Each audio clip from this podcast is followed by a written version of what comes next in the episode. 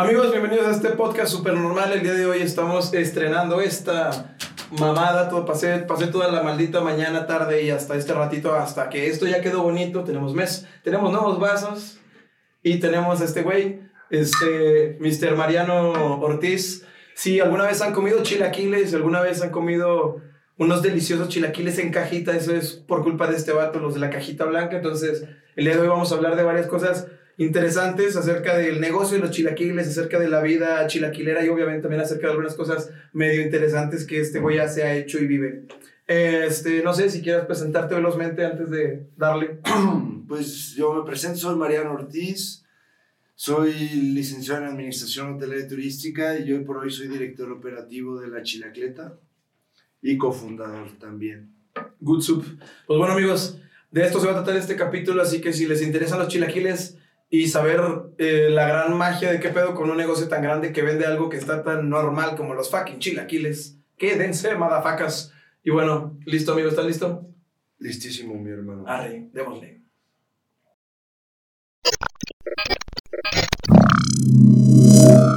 Bien, amigo, pues disculparás un poquito mi, mi ronquita voz, güey, porque estoy medio maldito de garganta. Pero no te puedes, no es COVID. Eh, Fíjate, güey, algo que, que, es lo que más me interesa de tus chilaquiles, no tanto de los chilaquiles, sino del negocio de los chilaquiles, es que algo que, que hiciste fue un concepto, güey, porque en sí los chilaquiles saben bien, güey, ¿sabes? Pero, verga, no, no es como que el sabor del chilaquil es lo que ha hecho muy exitoso el pedo, sino pues muchas otras cosas que hay detrás, ¿no? Obvio, obvio, o sea, en, en los gustos, como lo dice el, dicho, se rompen géneros. Yo creo que para mí los mejores chilaquiles son los de mi papá, son los más ricos. Pero obviamente nosotros lo que buscamos con la chilaquileta es ofrecer unos chilaquiles de calidad y buenos. Pero más que nada esa practicidad, esa manera de tener unos chilaquiles en menos de tres minutos. Pues, un poco cansados de, de tener que comer chilaquiles a fuerza esperando 40 minutos en un restaurante. O, que, o si los podías pedir para llevar, te tocaba, ya sabes, la pasta azteca, la aguada de según chilaquiles, que yo en lo personal odio, yo soy... ¿Team chilaquil duro? Chile durito, güey, 100%. Pero hay muchos, hay, hay, hay Ah, también hay aguaditos, hay, pero... hay gente que le gusta el aguado, güey. Sí, sí, Porque antes, yo como muchos chilaquiles, güey, antes de que tú existieras, yo comía chilaquiles cada domingo, güey, cada sábado. Como, como obviamente un chingo de gente y seguramente fueron pequeñas partes eh, en las que cuando ustedes como que estudiaron el, el mercado dijeron, güey, ¿cuántas familias, cuánta raza come chilaquiles y con qué frecuencia, güey? Pues obviamente pues puede ser un buen business, güey. Entonces, pues yo cuando descubrí tus chilaquiles que, que, que, podías traerlos en una cajita, güey, yo como lo descubrí fue porque una amiga, güey, estaba estudiando en la Salle y entonces me decía, güey, hay unos chilaquiles que te vas a cagar, güey, porque son la cosa más práctica del fucking planeta. Llegas ah, y yo voy en mi casa, me estoy lavando los dientes y ya voy tarde. Le mando WhatsApp al güey de los chilaquiles. Digo, güey, rojos con pastor. Chido. Y ya entonces paso por el puto carrito que me queda de camino a mi escuela, los agarro, le, ya le pagué y, y me voy, güey, a la verga. Y digo, güey, neta, ¿cuánto tiempo toma eso? No, pues nada, o sea, neta, le escribo y cuando paso literal hago esto y ya los abro, me los como y antes de que llegue al salón ya me los acabé. Dije, güey, no mames. Y yo así los conocí, entonces la primera vez que los pedí, pues sí, sí me mamaron, güey. ¿Cómo, ¿Cómo se les ocurrió ese concepto de la caja, güey? Pues... O, o, de dónde nace? ¿Viene de algo, no? O sea, ¿o es una invención nueva o, o, lo, o lo te basaste en algo que conoces? Pues realmente nosotros, la necesidad, te digo, los, los dos somos amantes de los chilaquiles, Alfredo y yo, pero el tema de que fuera práctico, que lo pudieras conseguir rápido, era algo necesario para nosotros. O sea, nosotros nos dedicamos a la venta de eventos, entonces estamos de cita en cita todos los días y luego no tenemos tiempo ni de desayunar. Y los dos decíamos, es que neta, si hubiera una manera de comerlos rápido, puta, yo sería cliente diario y pues creamos esos chilaquiles que tanto queríamos nosotros para satisfacer esa necesidad. A ustedes, güey. Y ya fue cuando nos dimos cuenta, ya puestos, que había mucha raza que le gustaba. Entonces fue, fue, sin, fue, sin querer la idea, porque, o sea, pon tu. O sea, no es como que dijeron, mm, con esta fórmula, a las 12 de la noche, todas las personas se van a hacer adictas, pum. No, no fue así. Solo fue. Pues literal jugando. Literal fue amor a los chilaquiles, hacíamos pruebas y pruebas y, y, y era divertirnos en la casa de Alfredo en las pruebas. Y, y, lo hicimos como nosotros quisimos, realmente nunca hicimos ni un estudio de mercado. Nada de eso. Nada, todo lo hicimos al revés de como se Sí, quiere sí, hacer. sí, como, como- como no, como supone que no se debe hacer. Pero pues yo creo que lo más importante fue que pues, nos animamos a, a hacerlo y fue cuando ahí nos dimos cuenta que cubríamos una necesidad la cual mucha gente tenía y que no éramos los únicos que éramos amantes de los chilaquiles. ¿Y no te agarró en curva el pedo? Como, digamos, como dices, pues lo empezaste al revés, güey. Lo empezaste como, un- ¿sabes? O sea, sin querer, entonces también explotó de la nada, sin querer, güey, porque pon tú que año uno, no sé, eh, en una etapa, pues sí, sí tenían éxito, pero no eran la mamada de hoy, güey. O sea, hoy, Obvio. hoy lo que se vende nada que ver con lo que se vendía, no sé, ¿cuándo, ¿cuándo abrieron? ¿2019? Hablamos el primero de noviembre del 2018. 18. Ahí nos pusimos, nuestro primer horario fue de 7 de la noche a 12 de la noche. Ahí en la bicicletita servíamos. ¿En dónde? ¿Cuál fue el primero? En Paso del Morado. Moral. El que todavía está ahí, el mi- Sí, ahí merengues. ese sí no cambió nada, el de Moral. Sí, este, ya ahorita este, es una de la chilacleta más reciente en cuestión al nuevo concepto que estamos manejando, en el que te puedes ya sentar a comértelos ahí y no a fuerza. Ah, ¿ya tiene mesita? Mesita, barrita para que te sientes y te los puedas comer ahí si quieres. Y ahí en esa primer sucursal, ¿como cuánta gente recibían diariamente? O sea, ¿sí estaba atascado o nada? Mira, al principio cuando yo estaba de chilaquitender, llegó un punto... Chilaquí tender. Ah, así se llaman. Así, así se llaman las personas que sirven los chilaquiles, bro. Salame.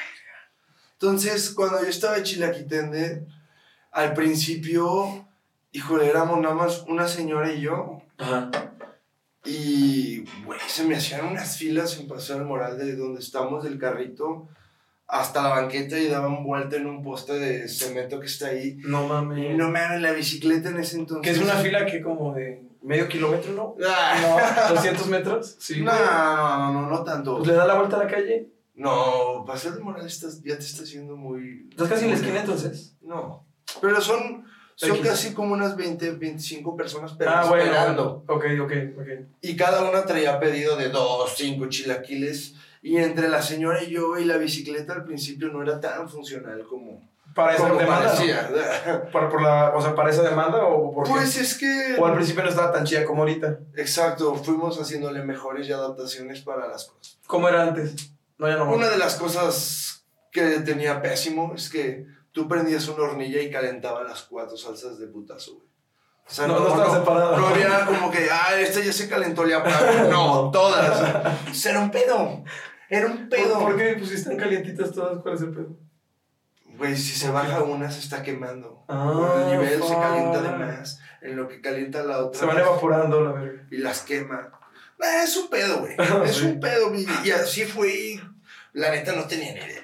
Y cagándola fui, fue como nos fuimos dando cuenta de, pues, de, Y- de las arre- los arreglos que le teníamos que hacer. Desde el principio fueron atascados porque están enormes, güey. O sea, la, la caja normal, yo al principio neta no me la acababa, güey. Al principio, ahorita ya cerdo. güey. Agarras Ahorita condición, ya, agarras ya condición. agarré condición, sí, güey. Pero Sobre todo el sí. ritmo. Yo, le voy al ritmo. Si los empiezas muy rápido, te llenas luego, luego. Sí. Pero si O vas sea, un poco todavía tranquilo- al último chilaquil, hoy que ya soy profesional, ¿cómo se llaman tus clientes? También tienen nombre porque digo, tú, los, los que atienden son chilaquitas, los clientes no tienen, ¿no? Mm, Todavía no. Mm, debería. Chilaquil lovers. Chilaquilovers.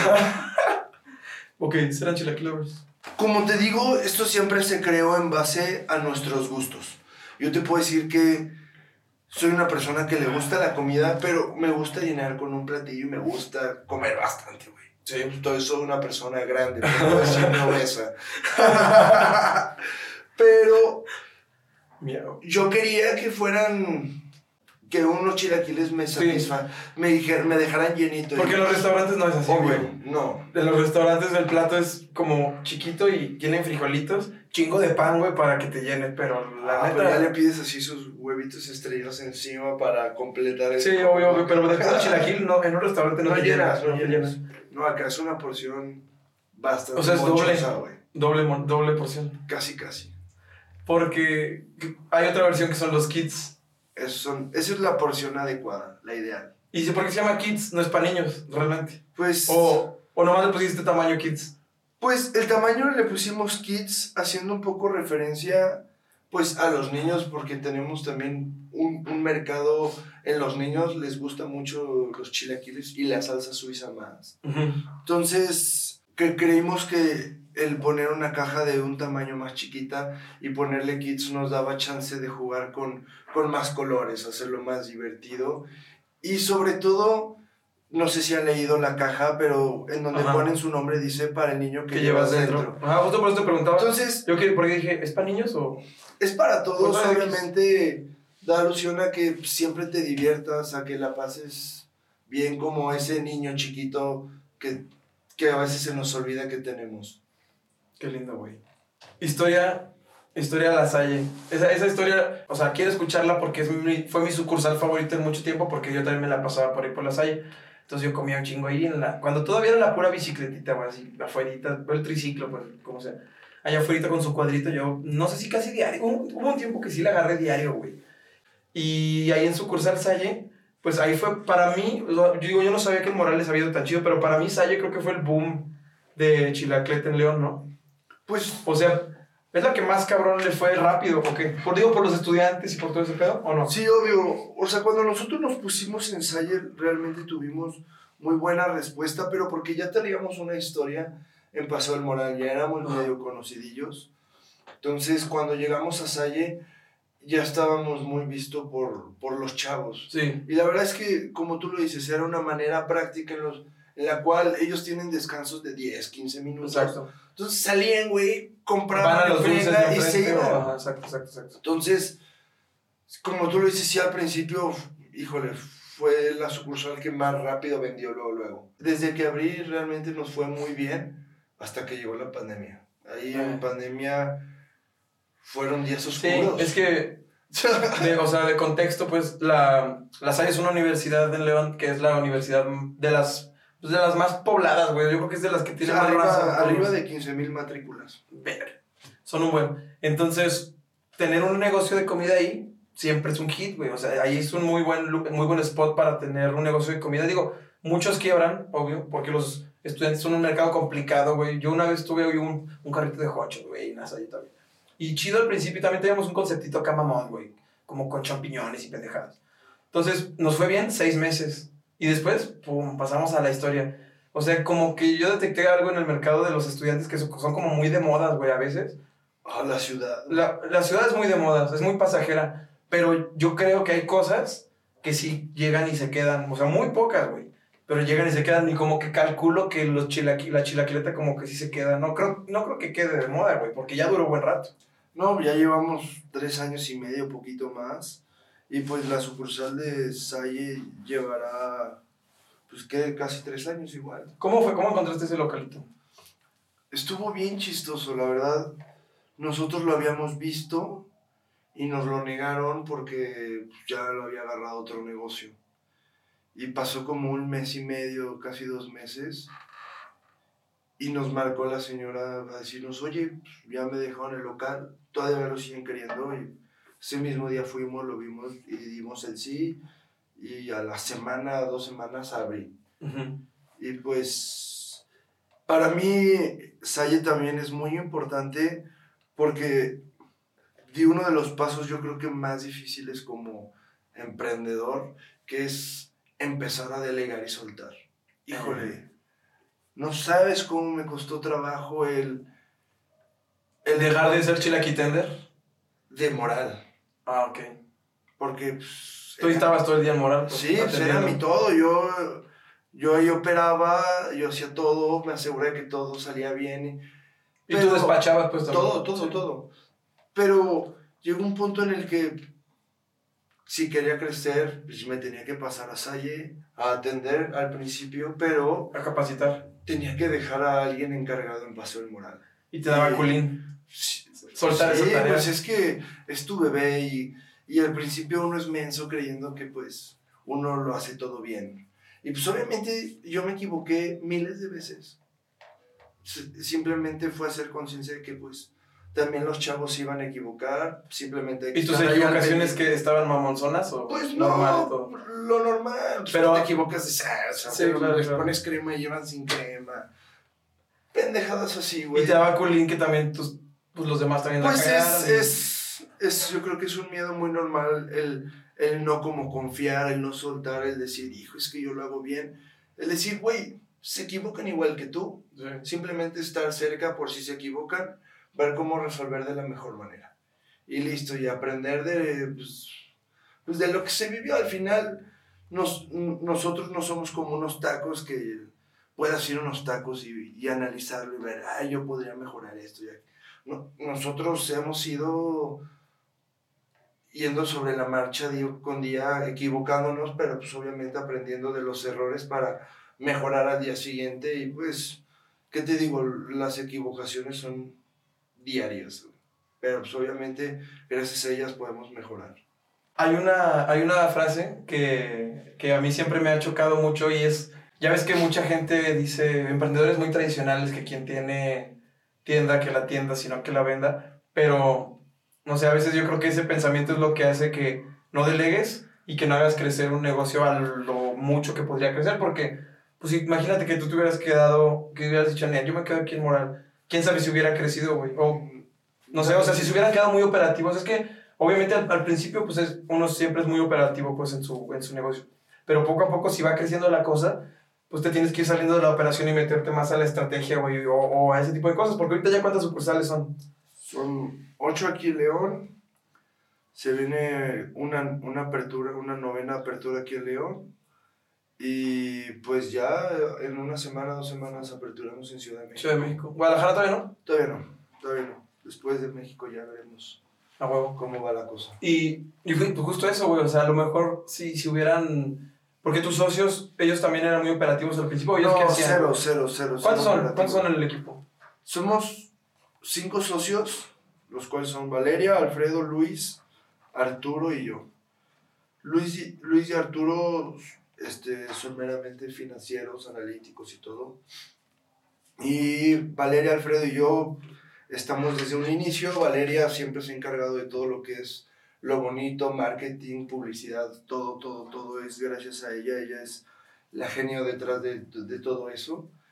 Eh, y con Alfredo, pues, me echaba la mano, pero la operación siempre, ¿Sí, ¿Fue lo tuyo? siempre fue lo mío.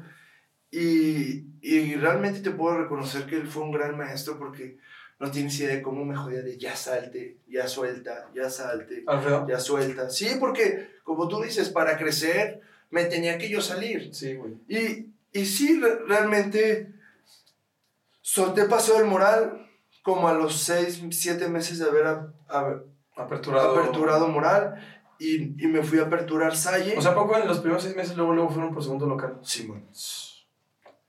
Espérate. Y a los dos meses aperturé Puerta Bajío. Ajá.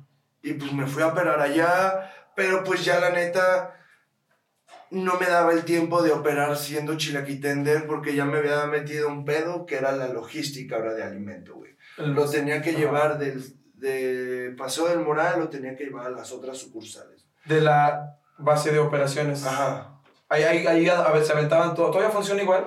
Más o menos me acuerdo de su sistema que, que estaban todo en una casota y en una casa, pues ahí era como su cocina y de ahí llevaban, ¿no? Ahorita ya como es. Es, es así, es así. Nada más que al principio empezó en el choricito que teníamos en Paseo del Moral. Mm, De ahí llegamos a surtir hasta cuatro sucursales. Y era un choricito que la mitad funcionaba como cocina y la mitad funcionaba como, como para atender. Ajá. Y, y sí, digo, a los tres meses aperturamos Puerta Bajío y, y ya no había chance de que yo pudiera estar operando. Me, me sacó. No fue que me saliera. Sí, no. Me sacó A porque- huevo.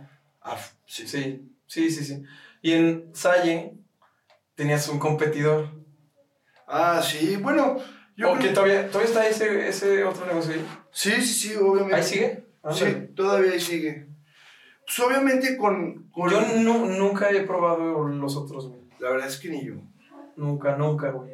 Siempre me he enfocado en qué puedo hacer yo mejor. No, realmente nunca le he prestado atención a la competencia. Al final, creo que el sol sale para todos. Después de que nosotros creamos la chilacreta, creo que no solo creamos un, una- un restaurante, por así decirlo, sino creamos un concepto, una nueva manera de comer chilaquiles.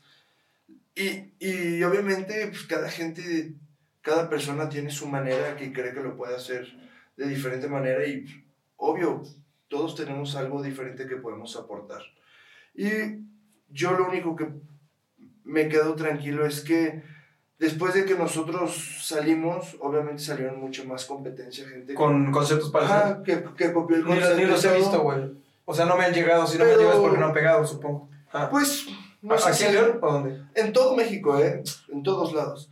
Pero la verdad es que en, en su momento me quitaba el sueño. Después entendí que en la escuela hasta yo copiaba y le copiaba el que sabía. Entonces, eso me, me deja tranquilo. Mientras me sigan copiando es que sigo haciendo las cosas bien.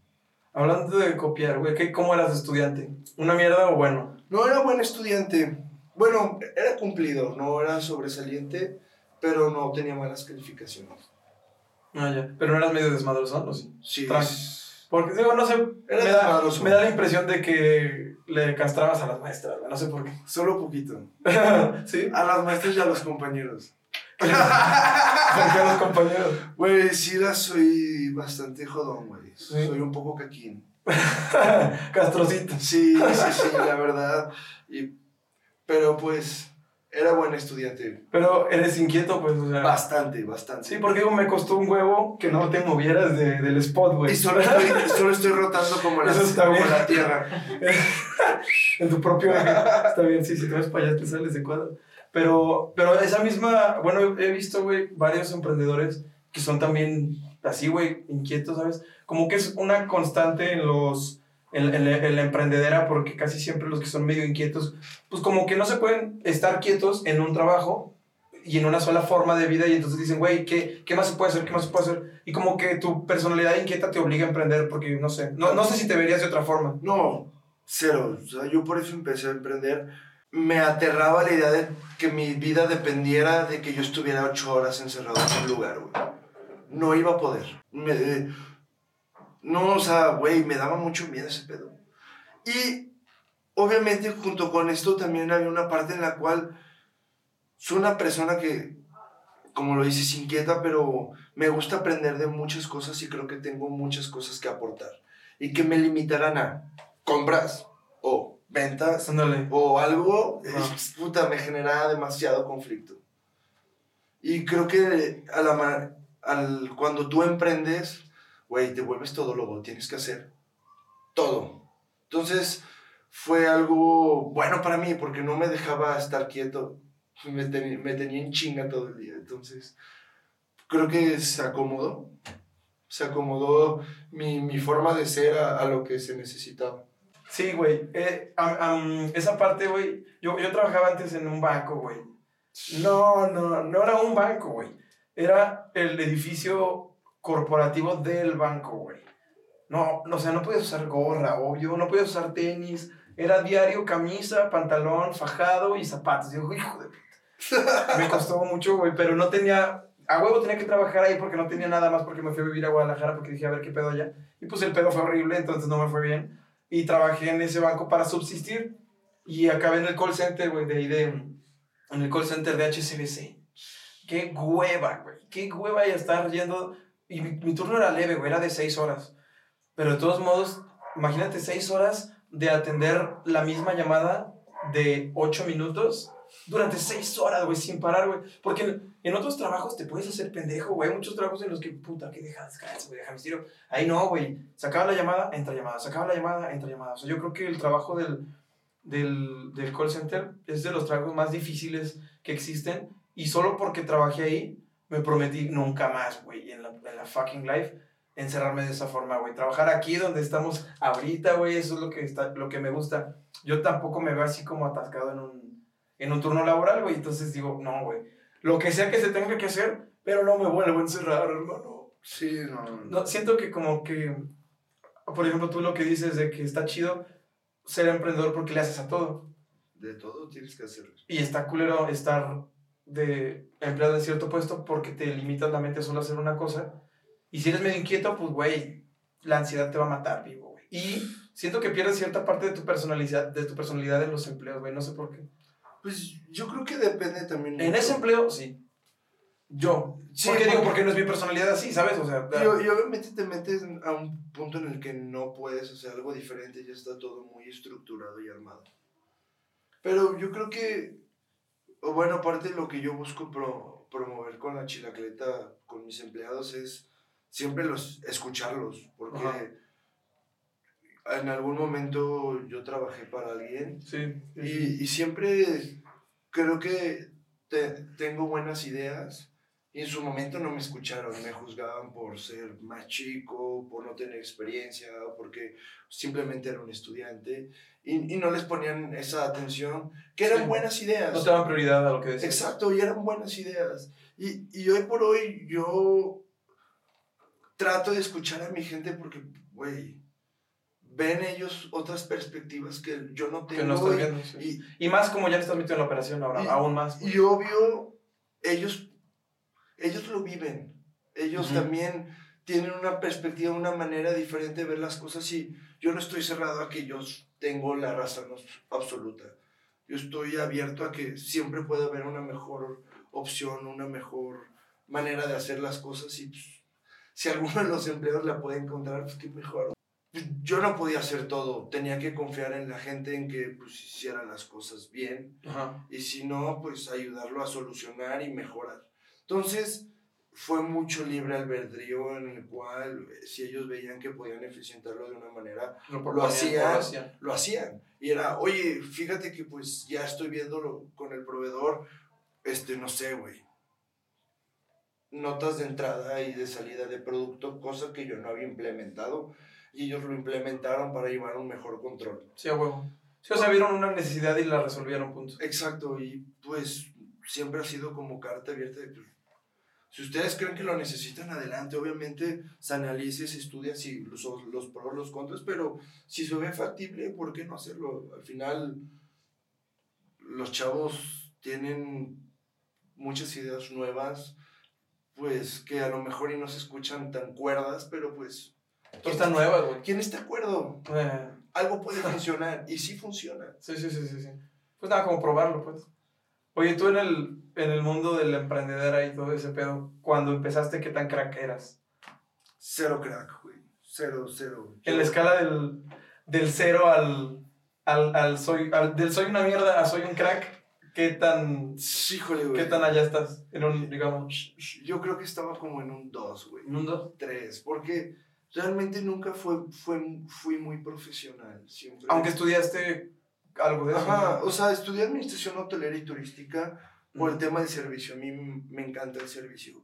Pero realmente en el tema de la emprendeduría nunca fui como muy profesional o formal. Siempre fui muy. Pues sí, como dices, de hecho, lo empezaste al revés, güey. Exacto, No, pero sea, siempre fui así. Sin el libro, pues. en todos los demás de mis negocios. Igual, simplemente yo veía algo y se me, se me ocurría y pues empezaba a hablar, negociar, acomodaba, me movía, hacía que... Y ya armaba algo sin tener nada, pero pues cero profesional. Y ahora que entras a Shark Tank, o sea, ahora que fueron a Shark Tank y que, y que pues este, jalaron a este socio, ¿quién es el que, el que jalaron? Ah, ¿Qué- Arturo Díaz. Alias. Este, supongo que eso te obligó a meterte más a, a la ciencia, pues, porque una cosa, o sea, por lo, por lo que veo, pues, hiciste el negocio no con la ciencia del emprendimiento, sino con el espíritu del emprendimiento, o sea, hacerlo como lo sientes que va, ¿sabes? Exacto. Y ahora con estos güeyes, supongo, no sé, pero ya te tuvimos que darle estás... formalidad, tuvimos Sí. que darle una estructura, tuvimos que también, en su momento, contratamos nosotros a, a un director general que fue el que nos, nos ayudó a encaminar todo esto, a crear el corporativo, porque pues ni mi socio ni yo te- tenemos habilidades administrativas buenas. ¿Tu socio estudió algo similar? ¿verdad? Administración, ¿Se conocen de ello o no? No, nos conocemos por, por el golf y luego fue mi jefe en los eventos. No, ya. y pues luego se dio la oportunidad de, del tema de la chilacleta, pero ninguno de los dos en cuestión administrativa nos rifamos y reconocimos que no era nuestro fuerte y fue cuando contratamos a, al director general. Entonces sigue con ustedes ese güey. No, ya, ya nos renunció. Mm.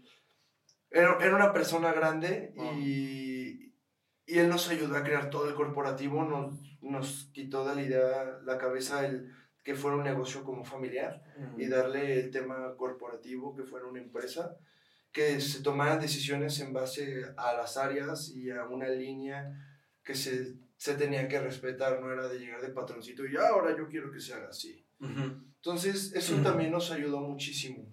Y, y todo se acomodó perfectamente con todo ese desarrollo que nos dio esa persona para cuando llegamos a Shark Tank. Entonces, para nosotros fue más fácil presentar números, presentar todo. Hablar de negocio, hablar, Ajá, de, hablar de negocio. negocios. Y, y ya con un poquito más de estructura. Y obviamente después de Shark Tank nos tuvimos que formalizar. Esto lo empecé una bicicletita en un, En una esquina. en un estacionamiento y todo se cocina en mi depa.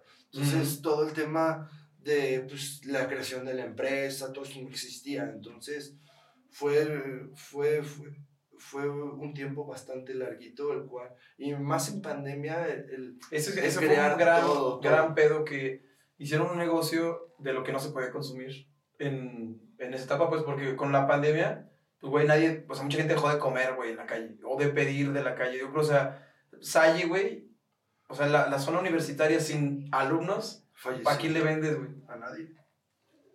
Supongo que había días solitos, güey, de que cero, Uno.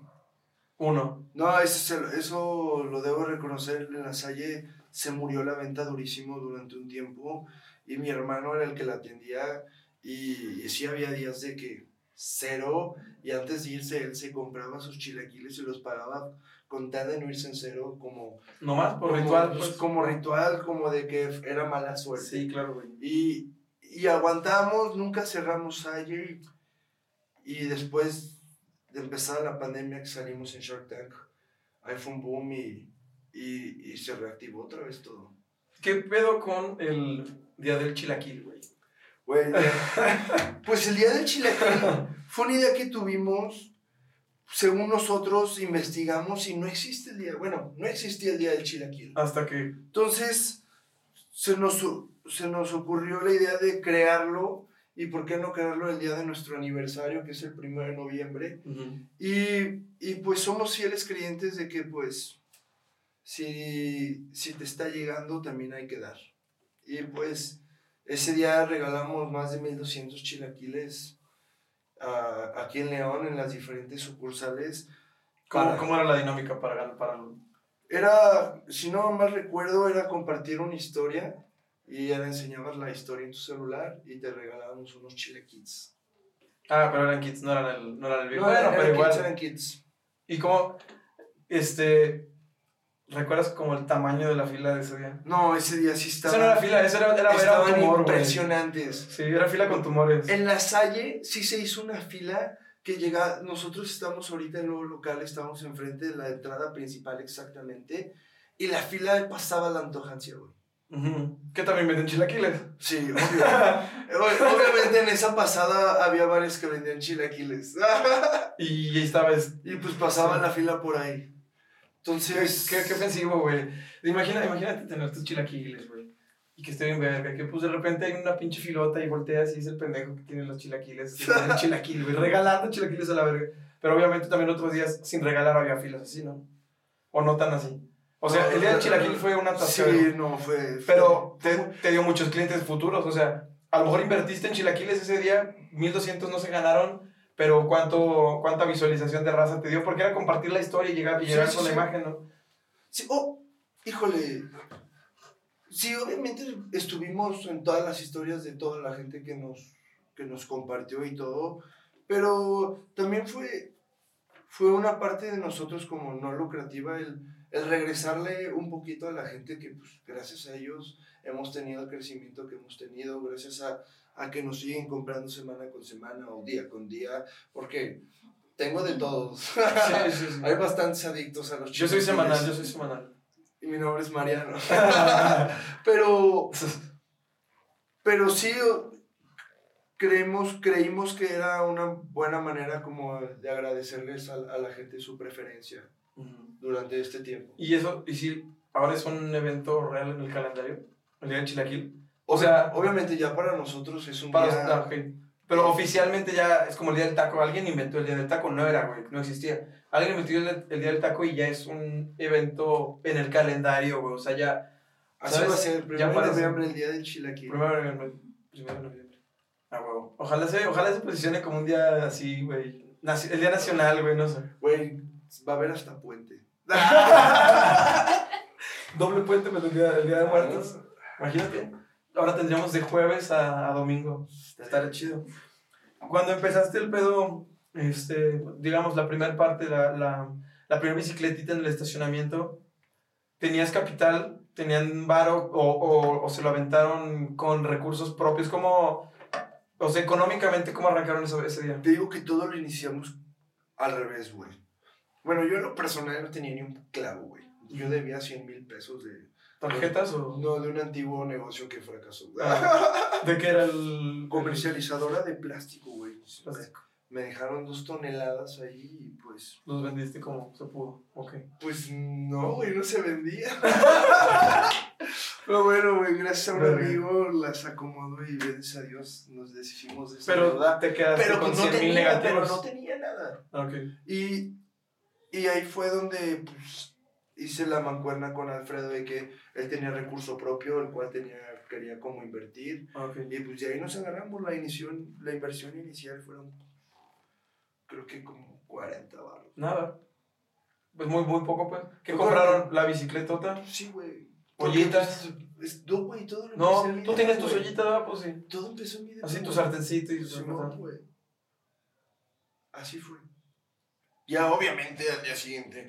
Güey, esta historia es muy cagada. El día que íbamos a abrir, teníamos, estábamos cocinando y íbamos a hacer como 20 litros de salsa. Y la persona, las personas que me estaban echando la mano me dicen, güey, ¿y qué pedo? ¿En qué vamos a licuar? Saqué mi oystercita así. no mames, güey. Neta. Güey, es lo que hay. Güey, nunca se me pasó por la cabeza que pues, güey, iba a ser una putiza. Güey, eran 80 litros los que se tenían que licuar. Y ese es un litro, ¿no? Exacto, güey. Nunca, nunca Güey, pensé en ese Mal, mal, mal. Qué chistoso. Lo bueno es que no se me durmió, me empecé a mover y conseguí con el papá de un amigo Una, una licuadora industrial que estaba, güey, era, una- era un motor, güey, como de bomba. Y, güey, tiene unas aspas y una tinota así a la verga. Güey, le echamos todas las cosas, la prendíamos con un switch tenía, y, pues, güey, con todo el vapor del todo caliente, tiraba unos putazos. Y, y, güey, todas las asas así en mi pared del lado y ¡A la verga! ¿Por qué no lo tapas, güey? ¿No se tapa? No lo tapabas, pero al tú empezar a licuar, sacas todo el calor, El del- calor, sí. de, de la verdura y obviamente el vapor pues, quiere salir y pues, bota la tapa, güey. Verga, claro, güey. ¿Y ahora cómo le hacen? No, ya, güey. Obviamente perfeccionamos todo, güey. Ya, hoy, hoy trabajamos con Güey, turbo mames, licuadora. Me imagino la, la mierda de atascadero que era tu Güey. No. Aparte, aparte no creo que oliera tan rico, güey. No, No güey, sé, la, neta fueron dos semanas, tres semanas de que mi depa, la neta, yo lo odié, güey. Así. Mi roomie nunca me dijo nada, neta se lo agradezco. Qué buen cabrón. Pero, güey, no mames, ibas al baño y tirabas tres ollas, pasabas entre mesas así, apestaba aceite. Obviamente no podías cocinar nada en la cocina porque yo tenía hecho un cagadero de cosas, freidora, la licuadora gigante, el refri atas- Todo sucio, güey. No, Ah, no, no, no, no, no, ¿Limpio? Teníamos limpio, papá. Chiquito y feo, pero limpio. Limpio. Había principios. Sí. Pero el refri hasta su madre. Güey, hasta su madre era un refri de casa, güey. Y ahí le atiborraba lo que podía. y luego que se movieron a la casota. No, mames, no. A primero al, al localito. Ah, sí, al, al, Al que está atrás de- del estacionamiento donde nos poníamos. Ah, huevo. Y ahí ya más trancas. Pues, pues, ve. Leve, porque también surtiste cuatro sucursales con esa mini Sí, cocina. güey, no mames. ¿Qué cuánto medía esa cocina? ¿Seis metros? No, ha, ¿qué? ha de ser 7, Siete, 8 sí. metros de largo por 1,80, 2 metros de ancho, güey. No, sí, está cagado. Está muy chiquito. Para tanta chamba, sí, güey, porque si eran 80 litros cuando tú estabas en tu depa, 80 litros era por una sucursal. Sí. Nada. Nueva. ¿Cuántos putos litros salen hoy, güey? No, no sé. No mames, toneladas. Una, una alberquita. toneladas ya. No, a toneladas no. Sí. ¿De güey. salsa? Sí, güey. ¿Mil litros? Sin pedos. No mames. O sea, no diarios, Ajá. pero sin pedos ya se hace más de mil litros de salsa sin pedos. Y ya, por ejemplo, vi que la del Rosario, pues ya le veo como cocina atrás, o sea, ya tienen... cárcamos. Ajá. Ajá. ¿Ya tienen atrás producción o...? o- Siempre, siempre hemos tenido la producción de atrás. Es. Pues es que la bici solo da como para unos 30, 40 chilaquilitos. ¿no? Sí, claro, claro. Entonces, Sí, hay que necesito- estarle metiendo, metiendo. Necesito estarla resurtiendo. Tengo adentro refries en donde guardo todo para que esté fresco. ¿Pero ahí no cocinan? No, no, Nada. cero, cero. ¿O solo almacenan? Ajá. Yo creí que ya habían medio hecho cocina en cada sucursal. No. ¿Por? ¿Sigue, sigue jalando bien así? o- Pues- o, por, ca- o por capital? No mames, es para asegurar calidad, bro. Que todo salga de la misma. Güey, si tú y yo hacemos una receta, la Sí, mismita Va a salir distinto. va a va a saber distinto, güey. Entonces así aseguro que sepa igual en Cárcamos que Ibero. ¿Y, y por qué no, por ejemplo, bueno, ya viste The Founder de McDonald's? Ujú. Viste que, por ejemplo, pues los McDonald's pues tenían su propia cocina y a- armaban todo un sistema muy bonito. Ya llega el, el, el pinche Ray Kroc y a- abre cocina en cada sucursal también. Y dice, güey, sabe distinta la de aquí y la de acá, güey.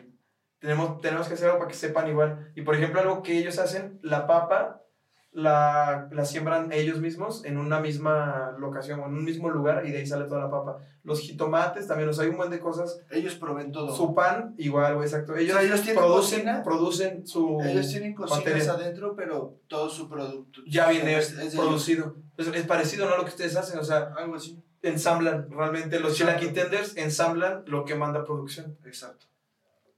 Lindo. En, cuando fueron a Shark Tank, este, ¿qué capital pidieron? ¿Cuánto pidieron? Pedimos la, la primera oferta fueron 4.20 pesos por el 5% de la empresa.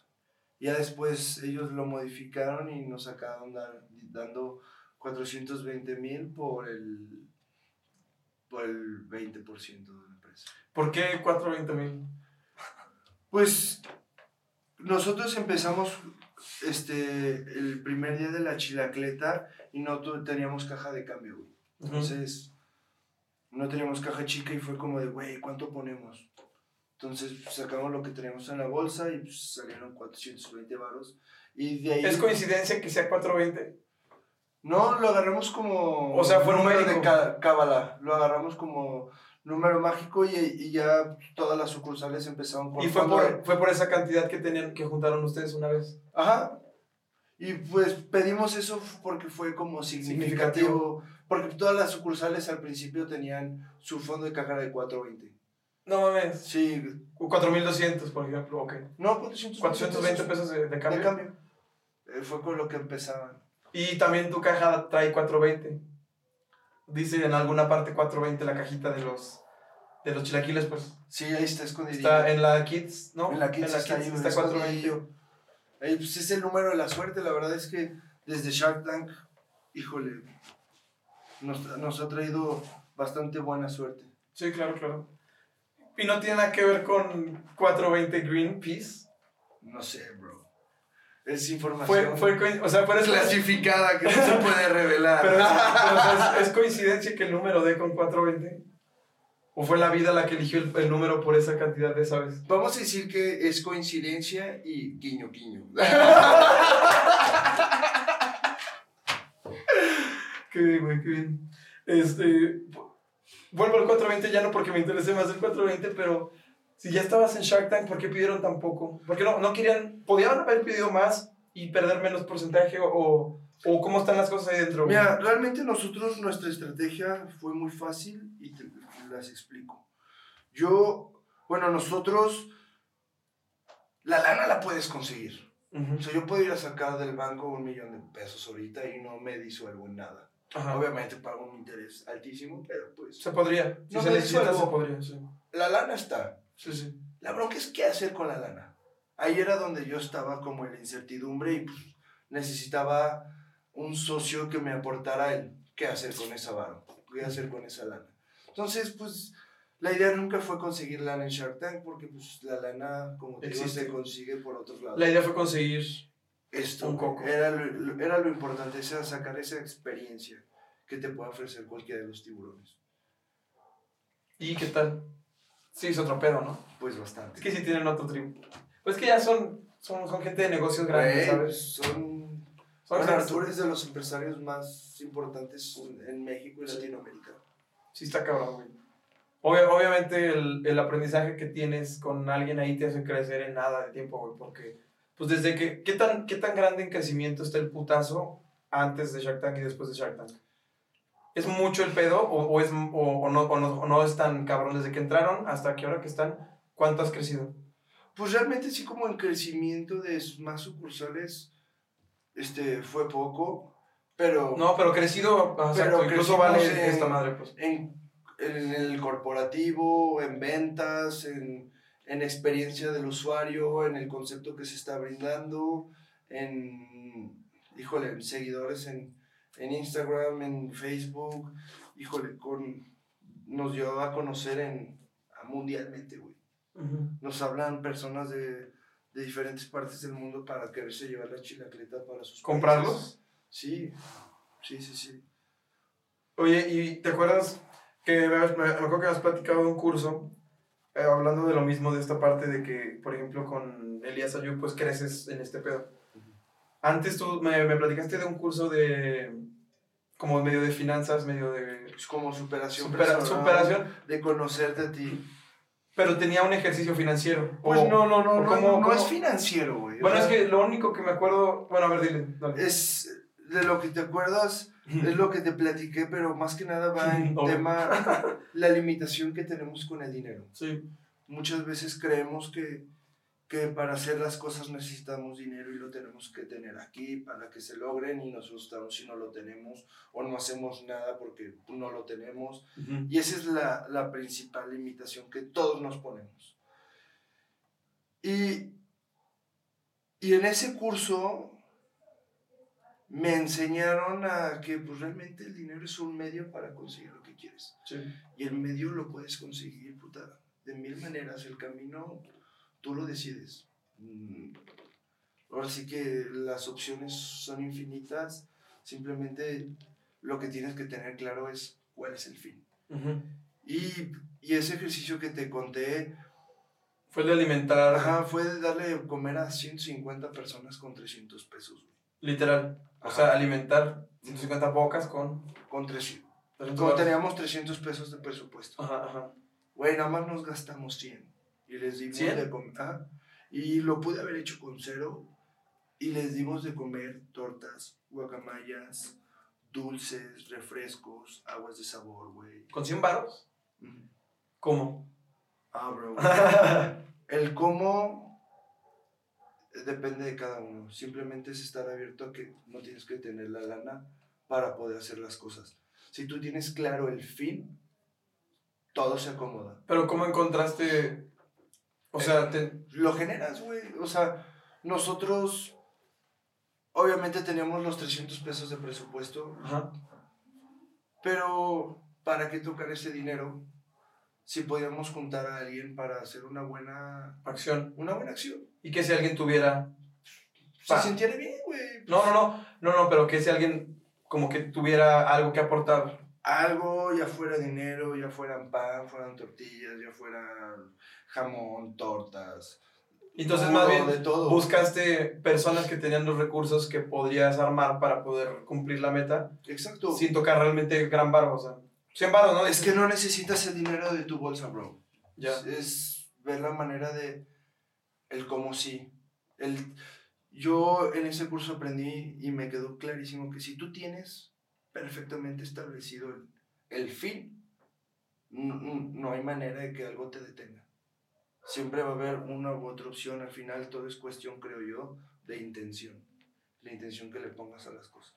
Recuerdo que uno de los ejercicios que me platicaste, ay, mira mi vocecita, que me platicaste fue el de conseguir 100 mil varos. ¿Cómo estaba? ¿Cómo, ¿Cómo era ese ejemplo? Pues ahí te va. El ejemplo fue... O el ejercicio, pues, más bien, bueno, hey, fue, fue decirle a una persona que consiguiera 100 mil pesos para las 8 de la noche. Ajá. Y pues obviamente la persona volteó y dijo, no, no, no puedo, es mucho, mucho dinero. Y pues empezó con sus limitantes. Y luego le cambiaron el escenario y le dijeron, a ver, vamos a poner una silla en donde esté tu mamá, que es la persona que más amas en este mundo. Le vamos a poner una bomba que va a tronar a las 8 de la noche. Y tienes que conseguir 200 mil pesos para que no truene. Yo te puedo apostar que esa madre no, nunca va a tronar porque se entregó la lana desde las 7, 6 de la tarde. Porque te lo, pues, no va a haber no va a haber margen de error para que se salve sí o sí tu mamá. Sí, sí, sí. Vas a hacer todo. Lo que sea. Todo. Entonces ahí es cuando te das cuenta que pues realmente lo único que te limita es pues, la intención que le pongas o si realmente quieres eso. Porque cuando tú quieres algo y le pones la intención, si lo crees, lo crees, güey. Sí, a huevo. ¿Tú desde cuándo emprendes? ¿Cuándo empezaste a emprender? Pues como tal, como a los 16 años. Empecé... ¿Qué era? ¿Qué, qué, cuál fue tu primer, tu primer así emprendimiento cool y qué tan bien o mal le fue? Pues emprendimiento cool creo que ya fue ya más grande como hasta los 18, pero siempre hice de todo. Sí, pero el primero de dulces, fui bolerito, güey, daba grasa a los zapatos con mi cajoncito. ¿Ah, neta? Simón. ¿En dónde? ¿En el centro de En mi casa, en mi casa, Ah, con mis vecinos iba a pedir zapatos y... ¿Neta? ¿A los Simón. vecinos les, les volaban los zapatos? Sí, así conseguíamos lana mi carnal y yo para irnos a los turnos de taekwondo y demás. y, y a los 16 años empecé a vender boletitos para como tardeadas. Y luego me jalaron como parte de, de los organizadores y luego ya me jalaron a, a un antro. Y, pero pues siempre me manejé yo solo, no tenía como un horario, era como todo acomodado a como yo quería. Y ahí fue donde aprendí que, pues, güey, en un día podía conseguir lo que una persona en un mes encerrado, güey. Y ahí fue cuando Claro, dije, ahí entendiste el "Ah, Algo se puede hacer. Ajá. Y ya no le solté. O sea, ¿nunca fuiste empleado realmente o sí? Sí, sí, obvio. En, pero, ¿dónde? ¿Con, ¿En los, los Pero- eventos o, o antes? Pero periodos muy cortos. Estuve en restaurantes, en hoteles, pero por lo mismo que tenía que hacer prácticas Sí. profesionales, el servicio No, social. y también supongo que te servía para aprender, ¿no? O sea, porque como Sí. dijiste hace rato, te gustaba el servicio. No, y, Entonces- y, y además, güey, pues, necesitaba lana para salir. Sí, a huevo, sí. Tenía que generar, pero siempre en los trabajos que estuve fue como de ventas, en lo que no estaba en un lugar solo, sino que tenía que estar en chinga moviéndome. Taekwondo, Ujú. conseguías dinero, o sea, en tus trabajos estos que hacías con tu carnal, bolear zapatos y la chingada, conseguías dinero para ir a torneos de taekwondo, o sea, ¿qué le dabas a, a ese pedo? Simón. ¿Qué tanto? Mucho. De, de chico estuve muy metido en el taekwondo. Soy cinta negra en, en taekwondo y pues... Sí, sí, ¿Te acuerdas de tus Dan o tus Sí, soy segundo dan. Segundo Dan. Sí, Ah, me quedé nada de tercero, porque fue cuando ya me salí. Y dejaste de ir. Yo soy, yo me quedé en roja avanzada. No, no, no llegué a la negra, güey. Así, así. Porque me salí des- después de esa escuela en la que lo tenía y ya no lo retomé. Ya me cambié de escuela, pues, entonces... Ajá, Ya no te revalidaron. y- No, ya no, en la nueva Ya escuela no ya no había. Y yo ya no busqué por mi parte. Mm, ya, ya. ¿Pero qué tanto le hacías al taekwondo? Mucho. Soy campeón mundial de taekwondo. Puedo presumir que fu- fui campeón mundial de taekwondo. Gané el, el Corea Open como a los 13 años. En Corea. Simón, en Chunchon. O sea, fuiste a Corea Sí. a taekwondo. Es como hacer kung fu en China. como. Pues sí, Sí, güey. realmente Corea es la, la cuna del taekwondo. Sí, sí, sí, sí. De hecho, tomé un curso ahí en el Kukiwon, que es la Federación Mundial de Taekwondo. Estuve ¿Y fuiste campeón de, de, es de, de algún torneo muy importante internacional? Pues es o- el abierto, es el, el de los torneos de taekwondo más importantes, pues es el abierto de Corea. O sea que se te dan los deportes, dirías. Bastante. Sí, y aparte me gustan mucho. ¿Qué haces? ¿Cuáles, cuáles deporteas? Pues he hecho de todos, pero ahorita estoy más metido en lo que es boliche y, y golf. Este es donde ando más metido. También fuiste campeón de, de otra cosa, ¿no? ¿De boli o no? No, en O ahí nada más le dabas. En boli este, jugué con, en la selección de la escuela y un tiempo me jalaron, estuve entrenando con la selección de, de León.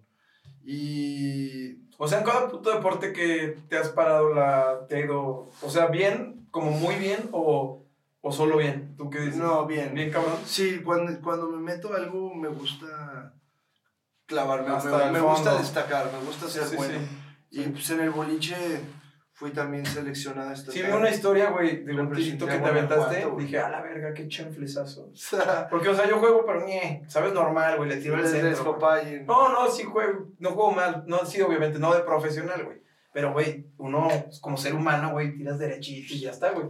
Y tú sí tiras pro en... Pues sí, te digo, pues ¿Tienes bola propia y todo o no? no, tengo todo mi equipo y así. Ah, sí. Sí, te digo, representé a Guanajuato en, en varios nacionales y olimpiadas nacionales de boliche.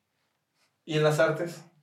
No, ahí, Ahí- sí son una basura. Bueno, me gusta mucho la música, me considero que tengo buen ritmo, me gusta bailar mucho, no sé si Ah, ok. haga bien o no. Vale, se vale, se vale. Pero todo lo que es artístico, puta, soy malísimo, güey. Tomé un año y medio clases de guitarra y no sé absolutamente nada. Entonces, aquí ibas a las clases. Pues no, Pues- realmente mi mamá se pregunta lo mismo.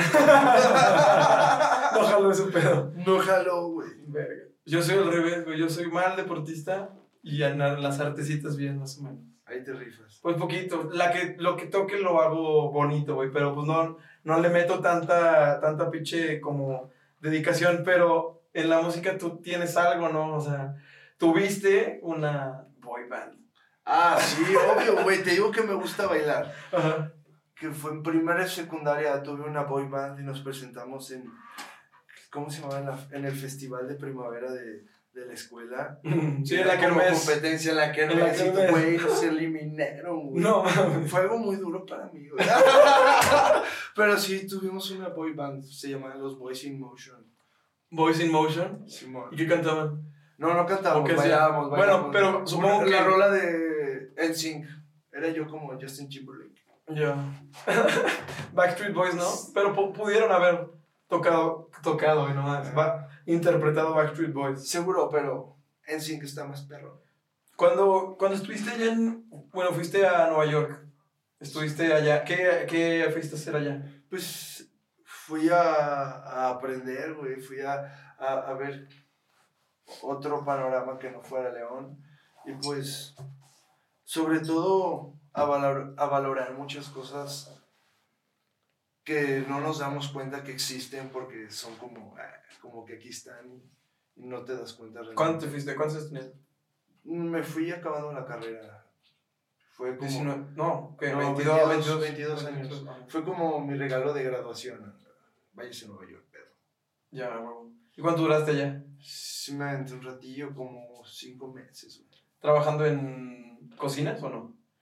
Pues. ¿O en que digo algo relacionado a lo que te lleva a, las a los chilaquiles? ¿O realmente Nueva York no es, no es algo que te No, no, me abrió mucho el panorama porque conocí muchos lugares de comida. eh, donde conocí ahí Halal Guys fue, fue uno de los restaurantes o lugares de comida que más me impresionó porque en Nueva York eran carísimas las rentas. Y esos Sí, sí, tenían claro, una sí. esquinita, un carrito donde era una línea de producción y tenían una fila atascada de 25 personas siempre. Pero, güey, sacaban y sacaban y sacaban platillos y platillos y platillos, pero, güey, era una calle, güey. Como si fuera un carrito de hochos. Simón. Pero no gastaban en renta y atendían un chingo de gente y rápido y nada más era una línea de producción. Y tiene que ver, ¿de ahí sacaste el concepto? De ahí como que, Como- de ahí Bueno, porque se parece, se carrito, como, la- como ideas en mi cabeza de que pues, pues güey, que fuera rápido, que fuera Sí, práctico para que se lo llevaran. Sí, porque no usualmente... tener un local exacto. donde se sienten, se sientan, piden. la sobremesa, güey, que los tienes que correr para que se pueda sentar otro que consuma. No, que Vámonos. rápido, que se vayan. Para que tengas más tiempo de seguir atendiendo más personas. Exacto, exacto, exacto. Y hay menos gasto, güey. Exacto. Porque obviamente, pues cuando Pues empezaste... las rentas son más chiquitas. localito, güey. Pues, Pues, güey, ni local tenía, güey. no, no va. Pues Era el en estacionamiento. la calle, güey. en la- Pues también el, el de la serie tampoco era local el primero. Sí, sí, Era- era localito. Bueno. Se considera lo bueno, es que era un espacio en la baqueta, güey. No, Con sí techo. local. Ah, De lona. No, sí ¿No? era de tabla roca, de tabla roca. No me acuerdo. Es el de arriba del Oxxo, al ladito de los Sí, depas. Simón. Entonces sí era, sí era también más... Bueno, pero igual estaba leve, güey. Estaba, estaba chiquito. O sea, no... Como dices, pinchón. Como dices, no es como la antojancia, que, que es el local y mesas. ¿Cuántas mesas tiene eso, güey? ¿20, 25 Sí, mesas? güey, no sé. Fácil, güey. Yo iba, yo iba un chingo ese, a ese lugar y sí, siempre como que se me hizo muy, muy interesante. Pero algo que me acuerdo que me habías mencionado como cool de tu pedo con los chilaquiles es también como enfocarse mucho en la atención al, como al cliente, ¿no? O sea, es algo de lo que me acuerdo que como que destacaste mucho. El, el, que, el tener una muy buena atención al cliente es también lo que te ha dado, pues, que la, que la chingadera jale, ¿no? Pues yo creo que un lugar en donde te tratan bien y te sientes como bien recibido, que te reciben con una sonrisa, creo que es más fácil que regreses ahí. Hay veces que pues no se logra, pero trabajamos día con día en, en, reforzar eso y se les dice a los chilaquitenders que obviamente la gente puede estar molesta y no necesariamente es por ellos, sino están reflejando lo que están Algo que ellos traigan. Pues. Y que pues nosotros estamos en una posición privilegiada en la cual si no nos enganchamos podemos crear un, un buen momento o cambiarle a lo mejor esos cinco minutos de su día de la verga, güey. Le hacemos cinco minutitos chidos. Felices. Que lo atendieron bien, sus chilaquiles están calentitos. Son cinco minutitos gratos. Y creo que es parte de lo que buscamos con nuestra filosofía y creo que es parte también lo que hace regresar a nuestros clientes. A huevo. Y has pensado, creo que, bueno, no sé si en algún momento pronto comience la locura de chilaquiles 24 horas. Porque ahorita ya abren tardísimo, güey. No, ¿Hasta qué hora cierran, güey? ¿8? De 8 de la mañana a 8 de la noche. Nadie nunca, güey. Ningún puesto de chilaquiles, todos cierran a una, güey. No. Y yo estaba antes muy emputado con la vida porque, güey, yo mis domingos, yo desayuno a las 2, güey. Y que haya chilaquiles a las 2 es hermoso, güey. Es un pan. Y antes era, güey, déjame levanto para ir a los chilaquiles, eso me cagaba, la neta. Y ahora que ustedes saben, hasta las 8 yo soy muy feliz, güey. Porque hasta las 4 pues es puedes realmente te limitaba, pues, no sé, como que el, lo que ya estaba preestablecido. Tú ibas a un restaurante que vendía desayunos, chilaquiles. Chilaquiles. Y los pedías en la, en la tarde y no, no, no, ya no tenemos, tenemos. desayunos. Ah. y pues te limitaban a que pues, nada más eran en la mañana, güey. Sí. Entonces, yo me he dado cuenta que al brindarle un horario extendido a la gente, pues, la gente sigue comiendo chilaquiles. güey. ¿Y habrá 24 horas? Seguramente. Próximamente yo es uno de, como, ya sabes, proyecto personal de, güey, quiero un lugar 24 horas. Ah, huevo. es que estaría bien verga. Yo, pe- yo, yo pediría, güey, a las 2, 3 de la mañana, güey. Sale saliendo, en lugar de los tacos, Unos chilaquilitos. Unos chilaquiles, güey. Pues te los echas en las bodas, en los trasnochados, güey. ¿qué eso sí haces? Sí. Llevas trasnochados a las bodas, ¿no? Sí, he visto. Güey, en mi boda yo voy a Bodas, querer, ¿eh? todo, todo, todo. Necesito una esposa, pero ya que la tenga, te avise, güey, y en mi boda metemos Cuenta con el trasnochado, mi bro. El huevo, güey. Eh, ¿Qué más? Ah, ya me acordé, güey. Este. Algo chido también es el pedo de ustedes aperturando. O sea, el aperturar mercado es difícil y requieres un concepto y un chingo de cosas y bla, bla. Pero también despiertas lo que te sucedió, que otras personas empiezan a hacerlo exactamente de la misma forma. Pero siempre tiene que haber un pendejo que sea el primero que lo haga, ¿sabes? O sea, siempre tiene que haber un loco que diga, güey, voy a hacer unos chilaquiles en cajita en una bicicleta. Entonces, también, no sé, a mí eso me- se me hizo chido, güey, como, como el, el pedo de que lo que hicieron con los chilaquiles fue aperturar la mente del consumidor chilaquil. Y yo lo veo como el, como el McDonald's de los chilaquiles, ¿sabes? Ah, güey. Algo, algo así lo tengo en la Pues es mente, que güey. crea... Que incluso hicieron una campaña de marketing que tenía la M de McDonald's, ahora chilacleta, ¿no? O alguna mamada de esa. sale, hacemos referencia como o sea, la cajita feliz de antes y hacemos referencia a la que pues, todos conocemos. Ah, sí, cierto. Sí, Y, y le ponemos antes, ahora, Sí, y la de los chilaquiles, bro. Eso fue invaluable, güey. Eso estuvo muy mamón. Pero sí, güey, el pedo de, de aperturar mercado, cuando recién empezaron con esto, la reacción de la gente, pues fue rápida, bien. O hubo unos primeros dos, tres meses en los que como que, No mames, en China, güey. o sea, le dieron pum, a la primera. Bueno, O sea, no la siempre. primera, pero, o sea... pero gustó sea, inmediatamente. el prim- pues. Es que, te lo juro, la gente le encantaba, güey. Y se tomaban fotos en la bici, le tomaban fotos a la cajita y, güey, nos daban un putero de publicidad orgánico. Sí, sí, sí, sí, gratis. Entonces, te lo juro, es pon tú, llegabas tú hoy a probarlos. Bueno, te asomabas. ¿Y qué son? No, que chilaquiles. Ahora le te ibas. Ajá. Y llegabas al día siguiente en la mañana y a ver, me- ¿y cómo los preparo? Ya te, yo te explicaba, te los preparaba y ya te ibas.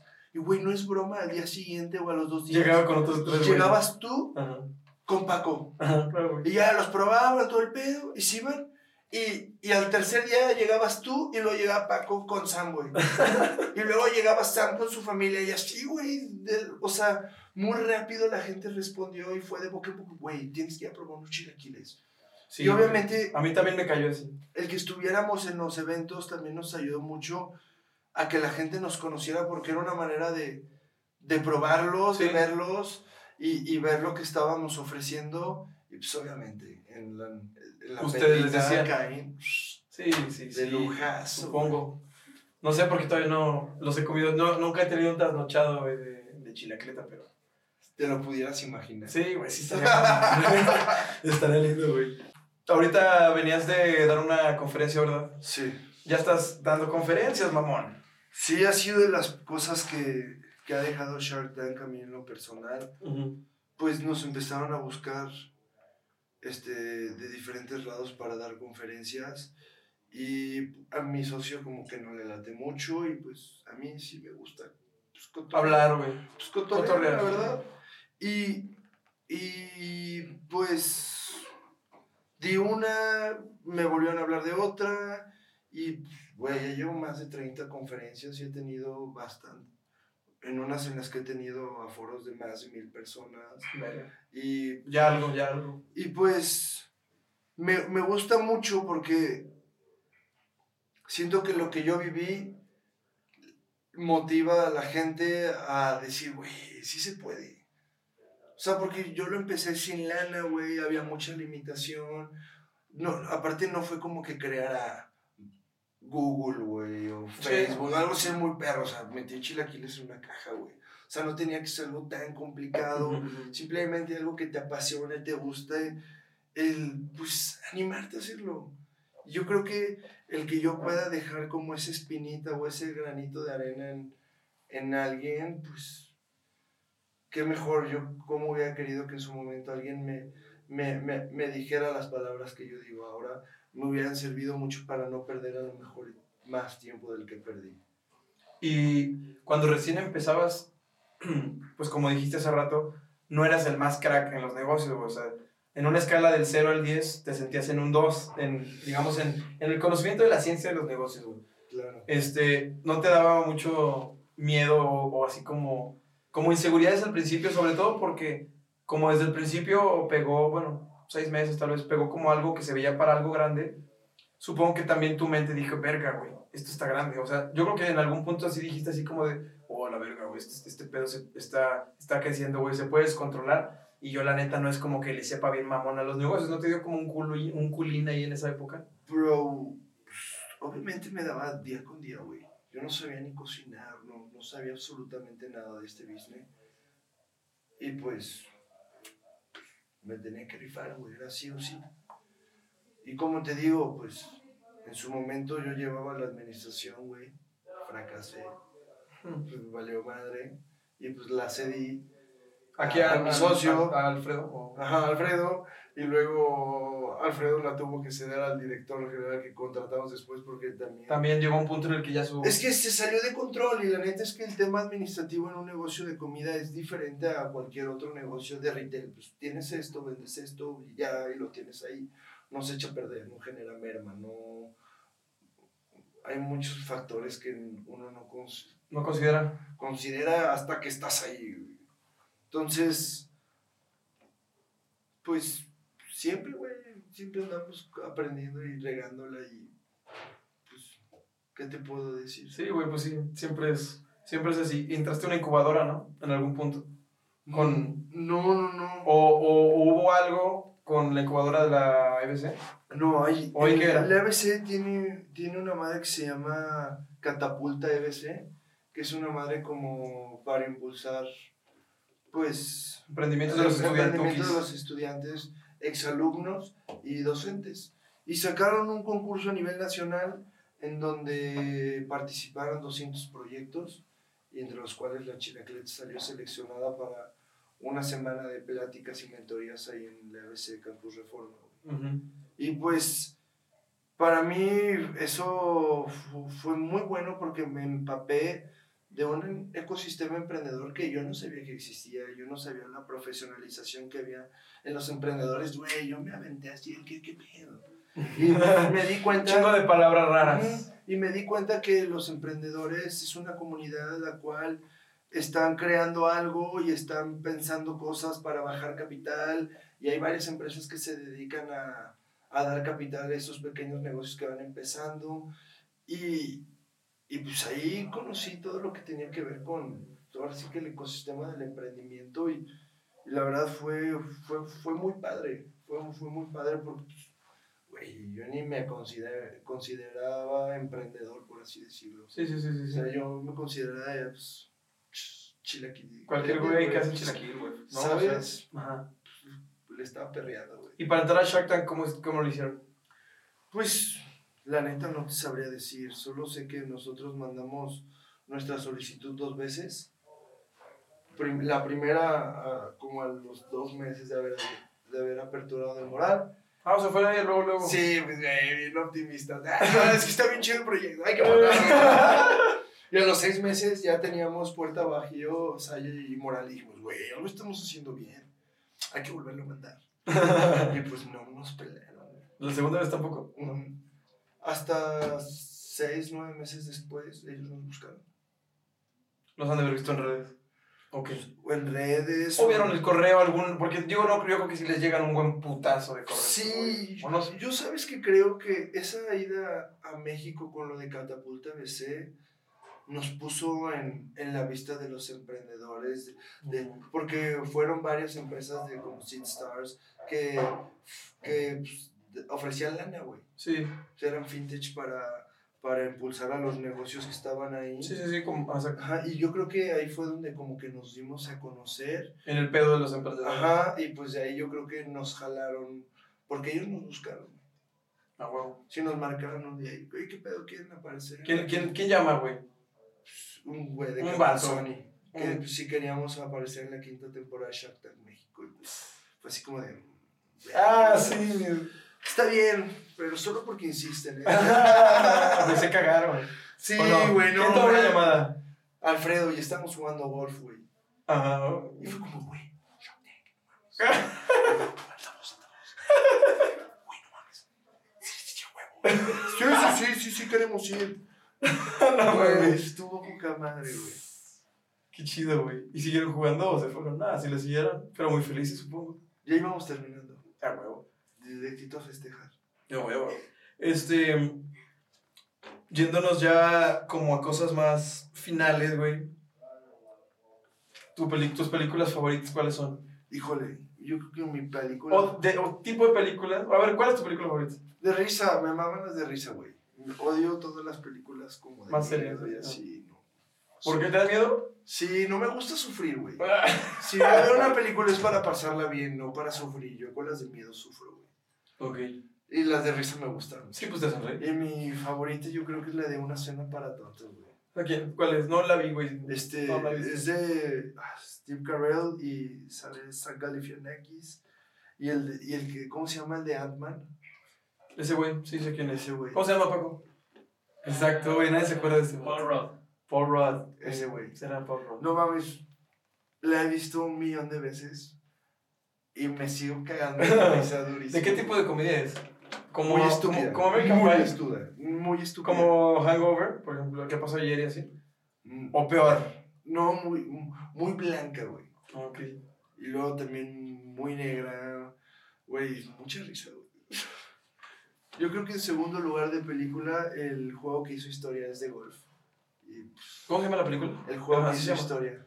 Ya. ¿Y esa por qué te gusta? Pues una, una porque es de golf. Y dos porque habla de la historia de, de un chavo que pues, no tenía lana, que era Caddy, y, y jugó un torneo, calificó y entró a jugar con los pros y todos le tiraban caca porque pues no, no era de lana, no nada. Y se rifa, güey, se rifa con los pros y gana. Entonces Está viene- inspiradora. Muy inspiradora. ¿Cómo se llama? El juego, juego que hizo cambió la his- historia. El juego, el juego que hizo historia. El juego que hiciste, que hiciste. Sale el de, el de Transformers. Sí, Shia LaBeouf. Ese güey.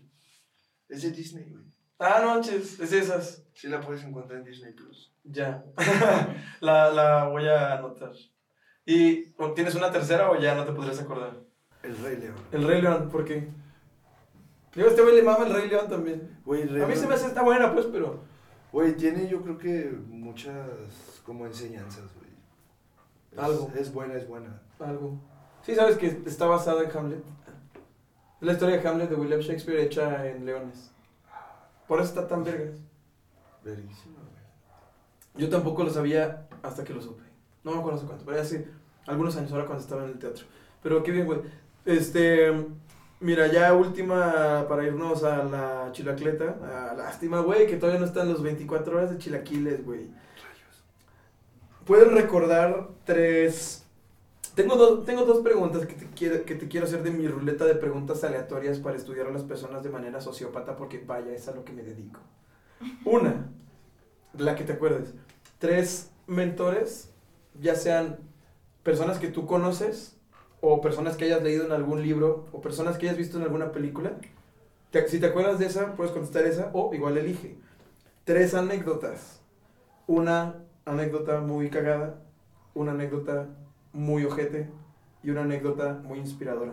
La que sea de esas tres, te puedes, digo de esas dos, respóndala libremente. Pues yo creo que el mentores pues, tendría que poner a, a mi mamá, güey. Mi mamá realmente siempre ha sido un ejemplo de una mujer súper trabajadora, güey. Híjole, siempre, siempre le ha chingado mucho y lo que quiere consigue, nunca se ha detenido por nada. Ella fue madre soltera desde, desde joven y pues, güey, sacó adelante a mi hermano y, y pues, güey, yo creo que de los mejores mentores que tengo de vida, pues, lo tuve en casa.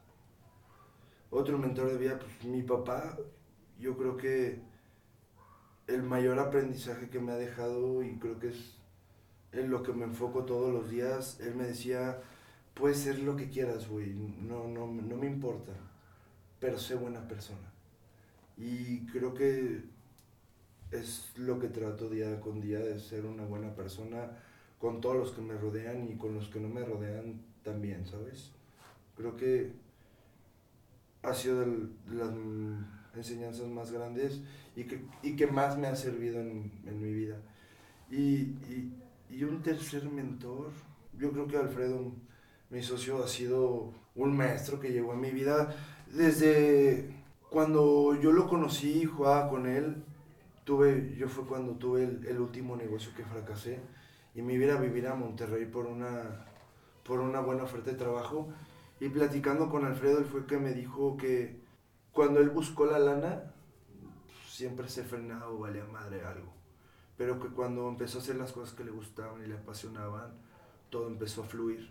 Obviamente me habían dicho eso un millón de veces, Sí. pero pues no lo entendía. Sí, en teoría suena muy, muy bien. Muy fácil. Muy fácil, sí.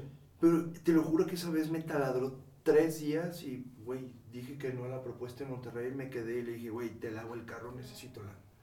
Y así empecé a trabajar con él en los eventos. Me dijo, no, güey, me ¿sabes de bartender? No, sí. Te veo mañana en un evento que tengo. Y así empecé. Y pues, obviamente, Alfredo siempre me dio toda la confianza de, de todo, güey. Entonces, ha sido un maestro en todo este proceso que he vivido de la chilacleta y tanto en lo personal como en lo profesional. Te digo, el salirme de la chilacleta fue difícil Sí, y no sabes cómo me estuvo chingue y jode que me saliera para poder crecer y poder llegar a más lados porque yo estaba limitado a no cuidar, cuidar, chilaquiles. cuidar aquí. Y pues no, güey, soltar. Entonces yo creo que esos serían mis tres mentores. Chidos. Me agradan. Esta pregunta siempre me mama, güey. Es como. No sé, güey. Siempre, siempre los. Yo siempre creo que los mentores son como. No sé, güey. Cosas que te hacen. Personas que te hacen ser alguien diferente y a veces son personas que no eliges. O casi nunca son personas que eliges. Pero que como que la vida o la Matrix, güey, o algo. Como que te los pones y de eres un imbécil en esto y te va esta, este, este vato para que te quite lo pendejo. ¿Sabes? Todo, todo es perfecto y todo es, nada, nada es coincidencia, güey. Todo está escrito y Sí, cada quien está en tu vida por algo para enseñarte algo. Sí, a huevo.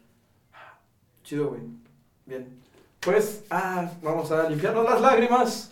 Y con esto vamos concluyendo el, el, el capítulo, güey. am, me, me parece, me parece bello ciertas, como, ciertas cosas como muy, chidas de todas las que dijiste. Es una, creo que con la que más me quedo, güey. Imaginemos que esto es Dora la Exploradora y es el final del capítulo y Dora la Exploradora está diciendo, ¿qué aprendimos hoy, amigos? Ah, huevo. Este, sabe, de, de repente uso este podcast medio mentor, me- como, como si fuera una mentoría gratis, güey, ¿sabes? Creo este contenido, pero a la vez me llevo una mentoría chida de alguien que tiene una perspectiva distinta y que sabe cosas que yo no y que ha hecho cosas chidas y digo, güey, hoy aprendí cosas. Y por ejemplo, algo cool es ah, la limitante del varo, porque emprender sin dinero, pues, pues obviamente es complicado. Y el obtener los recursos es el truco, no el obtener el dinero en realidad, pues. Que, que, que creo es lo que tú ini- iniciaste, güey, porque pues, como dices, pues empezaste en tu depa llenando de salsa tu puta cocina, güey, tu techo, güey, a la verga. ¿Sabes? Entonces, pues creo que eliminar la limitante de necesito este dinero para hacer esta cosa, está cabrón. Dos, el hecho de que le tengas tanto pánico a las oficinas que es- esto se me hace chido, no sé si yo medio concuerdo en eso, yo creo que sí un poco. Yo, yo soy más, un poquito más hormiga, o sea, a mí no me molesta estar en, en una oficina porque pues vaya, soy tecnologiquito, entonces estar encerrado para mí es, es genial, güey, soy un niño rata. Ah. Pero de todos modos, la idea de pertenecerle 100% al, a la disposición de otra persona sí me acompleja, güey. Entonces, pues vaya, güey, quisiera como remarcar ese pedo del, de la personalidad de casi todos los emprendedores que he conocido es, güey, todo mundo con- converge en la misma idea de en la vida quiero estar en una puta oficina, güey, encerrado. A mí, a mí me gustaría añadir a esto, güey. Tengo una lección de vida que me gusta compartir, en la cual vamos a imaginarnos que estamos en una cascada, güey, y, y hay tres personas. La primera persona es como yo, pulgas en la cola, güey, no se puede estar quieto, güey, y pues tiene que estar en movimiento y, y es curioso, güey. Esa persona, güey, se avienta, güey, y puta, güey, se da cuenta que estuvo verguísima esa emoción que sintió y, y que pues no pasó nada, que al final solo lo disfrutó mucho y que lo volvería a hacer sin broncas. Esos yo creo que son los emprendedores que son muy aventados. Arriesgados. Los espartanos. Pues sí, pues, son aventados, es gente que pues trae como esa esa pila, es, Sí, sí, sí, sí, sí. No le tiene miedo Ajá. al, al miedo. Y hay otras personas que en este caso son los que son trabajadores, son empleados, que son los que dicen, yo no me quiero aventar, me da miedo, cual sea su justificación, Sí, sí, sí, sí. Es, es buena y es válida y no necesariamente tienes que ser de los que avienten, se avienten. Al final, hoy por hoy yo te estoy hablando de la chilacleta y sí muy chingón yo emprendedor, pero yo vivo gracias a mis empleados, güey. Gracias a ellos la chilacleta funciona y son parte primordial de lo que es chilacleta y que es un negocio emprendimiento. Entonces, yo lo veo que hay esos dos tipos de personas, no está mal, simplemente en donde va como el mensaje que quiero dejar es la tercera persona duda, güey, en que si se avienta, que no se avienta, y en esa duda, güey, se resbala y se parte la madre en todas las piedras, güey. Puta. Entonces, si vas a emprender, vas con todo, güey. Brincas para disfrutarlo y lo que se venga le vas a atorar. Si no, no hay pedo. Sé el mejor empleado que puedas. Pero no te quedes Esa es tu vocación. Ser empleado y está chingón y hay empleados que, güey, se merecen todo. Sí, sí, sí. Pero no hay, no, no hay espacio para la duda, güey. Te lo juro, si dudas, te vas a partir el hocico, güey. Bien, amigo. Qué lindo, ¿no? Este, buena reflexión, güey, buena reflexión. Este, bla, bla, bla, bla, bla. Eh, pues ya, güey, concluyamos este bello capítulo con esa última reflexionada, güey. Se me hizo bastante, bastante cool. Sí o sí va a ser un clip de TikTok. Sí o sí va a pegar, ¿entienden? I know my shit. Eh, listo, pueden escuchar este podcast en Spotify y en Apple Podcast. pueden verlo completo en YouTube, pueden verlo por partes en mi perfil de Instagram, en Instagram Videos y por partes todavía más pequeñas en mi TikTok y en eh, Instagram Reels. En todos exactamente igual, en todos lados me encuentran exactamente igual, claro Carellano, tanto en YouTube como en Instagram, como en Spotify, en Apple Podcast y en Everywhere. Entonces, otro capítulo por acá, nos veremos, no sé si quieres dejar tus redes, las tuyas de la chilacleta o las de Pues la, la chilacleta, sigan a la chilacleta y a la chilacleta CDMX. A huevo. ¿Ya, ya cuándo abre esa? En dos semanas. Dos semanas. Chido, güey.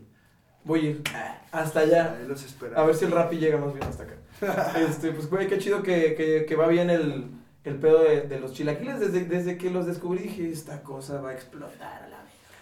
Dije, güey, va a pegar, va a pegar. Y yo creo que, como te dije hace rato, muchas cosas son moda. Yo, yo, la neta, yo no, como que no creo que esto sea moda. Yo creo que esta mamada sí se queda, güey. Yo, yo al menos yo sí podría consumirlo todavía por unos 10, 15 años, güey, sin pedos.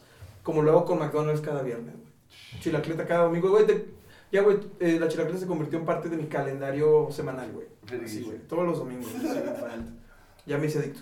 Pero bueno, amigos, acá nos vemos en otro capítulo de Super Normal. Eh, ya saben que si quisieran en algún momento salir en este, en este podcast, tienen algún emprendimiento cool y nos quisieran como vaya a compartir sus vivencias y sus experiencias, estaría de lujo. El objetivo de este podcast es tener contenidos chingones para emprendedores para que, verga, sigan su camino porque pues a veces está perro y a veces ver este tipo de contenidos, la neta como que ayuda. A mí al menos me ayudó mucho en ciertas épocas, güey. Entonces, here we are. ¿Listo? Listo. Pues bueno, amigos, nos vemos. Siguiente capítulo. Besitos varios. Ya, yeah, it's done. Yo también estaba pensando Yo también sabía que lo iban a decir. Cheers, mate.